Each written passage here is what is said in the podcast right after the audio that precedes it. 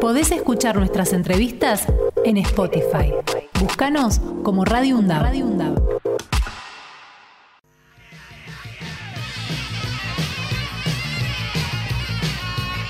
Muy bien amigos y amigas, son las 11 de la mañana y dos minutos. Estamos durante todo el programa del día de hoy escuchando Sumo. ¿Por qué? Porque hoy se cumplen 35 años del fallecimiento del líder de esa banda, Luca Prodan, un hombre que tenía tres nacionalidades, era inglés, italiano y argentino.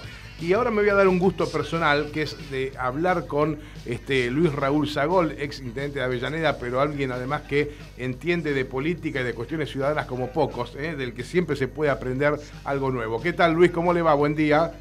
¿Qué tal Fernando? Buen día, un saludo a usted y a la audiencia. Bueno, este, ya dije que es un enorme gusto para mí siempre hablar con usted, Luis, pero en el caso de hoy este, quiero, quiero hacerlo para recordar también la figura de, eh, una persona que fue muy importante para los argentinos, porque fue el líder de una banda que marcó ese rock este, que, que vino con la democracia, ¿no? En paralelo, y que está enterrado eh, en el cementerio de Avellaneda y fue durante su gestión. A mí me gustaría, Luis, que, nos cuente a, toda la comunidad de la Universidad Nacional de Avellaneda por qué Luca Prodan descansa en los jardines del cementerio de Avellaneda. Por casualidad. A ver. De manera imprevista. en la mañana, estamos en, la fecha, ¿no es cierto?, del aniversario. Sí, hoy 22. del fallecimiento de este gran músico. En la mañana del día siguiente a su fallecimiento, eh, me advirtieron que había un automóvil estacionado en la puerta de la municipalidad, que era el antiguo edificio de la avenida Mitre. Ajá, Mitre al 300. claro, 3, 370, ¿no? Y mm, con una persona adentro en aparente estado de mortandad, de, mortalidad. Sí, sí, Efectivamente era Luca Prodan. Después supimos que lo dejaron ahí porque las personas que estuvieron con él en sus últimos momentos no lograron que alguna autoridad médica diera el certificado de defunción. Pero eso era lo menos relevante. lo, importante era ocuparse del caso. Eh, tenía en ese momento a, su cargo la dirección del cementerio eh, José Gifone, una persona muy experimentada para situaciones eh, tan incómodas como son el tema de los fallecimientos para las familias, para la mm, inhumación y todo lo demás. Gifone se ocupó del caso consiguió un médico que, que eh, nos pusimos en contacto con un muy buen funcionario policial que actuaba en la seccional Piñeiro, en la segunda. En la segunda, acá muy cerquita de la universidad, sí. Exacto, Gutiérrez. Sí. Y mm, él consiguió el profesional que atendió el cadáver y, y firmó el certificado de defunción.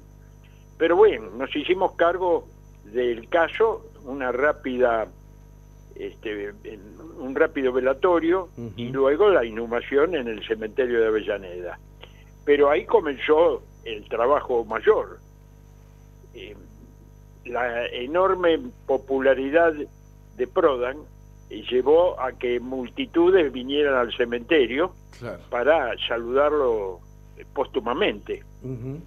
Es decir, que no era simplemente un nuevo eh, fallecido que se incorporaba al mm, terreno eh, comunal destinado a ello, sino que era una personalidad que obligaba a tomar algunas disposiciones.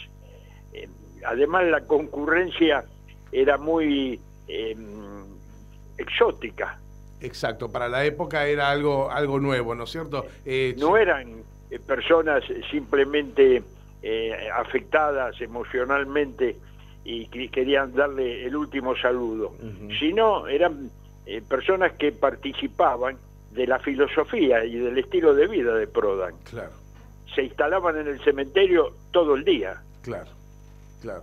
Y allí bebían, tenían algunos consumos problemáticos y también hacían zapadas. Sí, el, porrito caminaba, por supuesto, era, era evidente porque se sentía en la atmósfera, la presencia de, de los elementos habituales en esa franja de la sociedad que se dedica a una vida, llamémosle bohemia. Hay que decir algo, Luis, también. Hoy por hoy el, uso de la marihuana está totalmente naturalizado, pero en aquella época, seamos honestos, ¿no? Ah, eh, pues, había para, los vecinos era algo eh, este, muy extraño y hasta les daba miedo. Algo que hoy está naturalizado por completo. Exactamente. Una, aprovecho para señalar, eh, un vecino de Avellaneda, Fernando Soriano, muy buen periodista, es un impulsor de la naturalización del uso del cannabis. Y fue uno de los que en el Congreso Nacional trabajó para que hubiera una ley que, que permitiera regresar al uso de un elemento que en la historia de la humanidad ha tenido influencia benéfica. Exacto. Desde el punto de vista eh, médico, por ejemplo, ¿no? Y bueno, eh, esto es una acotación. Volvemos al caso Prodan. Eh, esas, mm, esas concurrencias masivas que se producían obligaron a preparar un, espacio que permitiera, entre otras cosas, eh, que la gente que estuviera ahí efectivamente lograra la simpatía de los vecinos que van periódicamente al cementerio. Y así ocurrió. En lugar de prestarse a incomodidades o, a, confrontaciones o enfrentamientos, eh, quedó como un hecho eh, similar al de Carlos Gardel en, la Chacarita. Claro, claro, terminó siendo un símbolo. Así va la gente. Hace poco me invitaron el domingo eh, que se festeja el, Día del Tango al, al cementerio de la Chacarita, una entidad que se dedica a cultivar la memoria del Sorsal. Y no fui porque era el día de un calor tremendo. Estaba bravo, claro. Y, me justificaron la ausencia y me agradecieron. Y iremos en momentos más eh, propicios. Bueno, en el caso de Prodan, entre otras cosas, hubo también que hacer un trabajo mayúsculo para traer una piedra de Córdoba. Exacto, la famosa piedra de Córdoba, la que hoy está ahí en el jardín. Exactamente, porque eh, Prodan era eh, una persona que quiso mucho a la Argentina. Efectivamente, su origen europeo este, lo señalaba de, salida, pero su afecto por la Argentina lo hizo un argentino más. Sí, sí, y su relación... Sobre todo, un enamorado de Córdoba. Claro, y su relación tan estrecha con este, la entidad este, Madres de Plaza de Mayo, ¿no? Recordemos que Lucas era, era de andar por ahí, acercarse a, tomar un mate o ir a las marchas con las madres eh, los días jueves, tenía esa particularidad y no lo hacía desde el punto de vista de una estrella de rock, lo hacía como ciudadano común. Así es, eh, sí, se identificó con todos los, los signos argentinos eh, que nos distinguen y nos personalizan. Y a raíz de eso lo tomamos eh, no digo como un visitante, sino como una avellanedanse más, ya que su perpetuidad en nuestros terrenos eh, nos permite pensar de que está con nosotros siempre. Exactamente, hermosa, hermosa reflexión.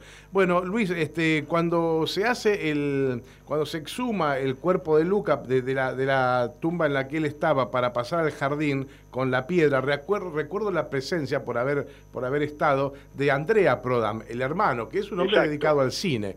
Eh, y que él también nos había contado el, trabajo enorme que había este, que habían tenido que hacer para eh, no es uno ve una piedra esa piedra maciza pesa una barbaridad hubo que traerla en un camión tardó días en llegar al, al, cementerio de, Avellaneda pero bueno hoy podemos decir este quizás me equivoco por eso se lo pregunto a usted Luis que sabe más. Hoy podemos decir que es una, uno de los de los símbolos más importantes que tiene el cementerio, el de Lucas No cabe ninguna duda, no cabe ninguna duda.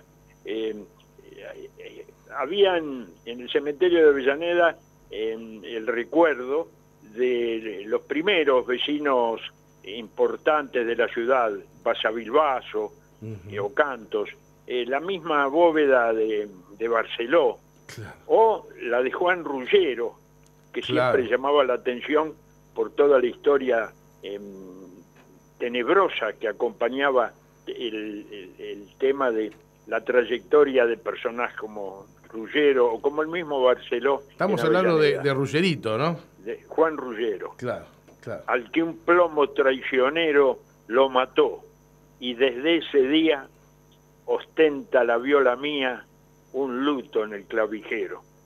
Bartolomé Aprile, que era un, poeta y muy tanguero, director de una revista que se llamaba El alma que canta, era un devoto de Ruggerito y de Barceló, era un escriba de, Barceló, y le hizo ese verso póstumo a Ruggero cuando lo mataron en octubre de 1933. Qué barro, qué, bueno, qué, memoria, Luis. Esos eran este, las edificaciones del cementerio que llamaban un poco la atención. Eh, pero lo de Prodan, en cambio, eh, así como también el recordatorio de mm, las inhumaciones de los mm, guerrilleros eh, fallecidos en Monte Chingolo, son lugares que hacen del cementerio un reducto histórico y muy vinculado al espíritu de nuestra ciudad y del país también, ¿no?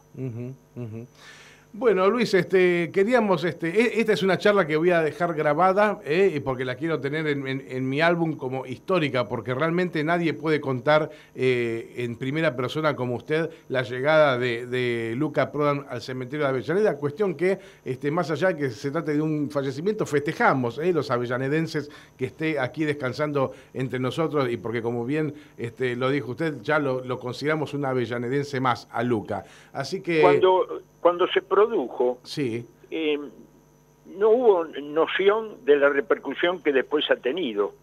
Efectivamente, el tiempo ha dado la razón en haberle prestado atención al hecho, porque, insisto, en ese momento no causó tanta, no diría conmoción, sino tanta eh, trascendencia como es la que tiene ahora, eh, porque nos dimos cuenta de que fue un músico de nivel superior. El tiempo le dio la razón a la maestría de, su, de su arte. Luis Raúl Sagol, como fanático que soy de Sumo y de Luca Prodan, gracias por todo lo hecho. Muchas gracias, muy atento por el llamado. Hasta cada momento, Luis. Aprovecho para enviar un saludo a tanta gente amiga de nuestra ciudad y de la Universidad de Avellaneda. Eh, en las festividades que estamos transitando y una un deseo de un 2023 eh, propicio para nuestra ciudad y para nuestro país. Gracias por la llamada, Parson. Un saludo a usted también. Gracias totales.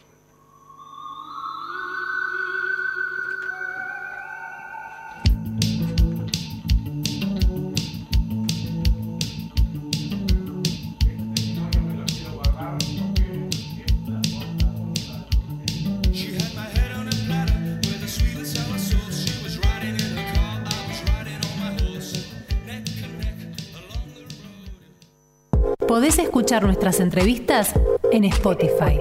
Búscanos como Radio.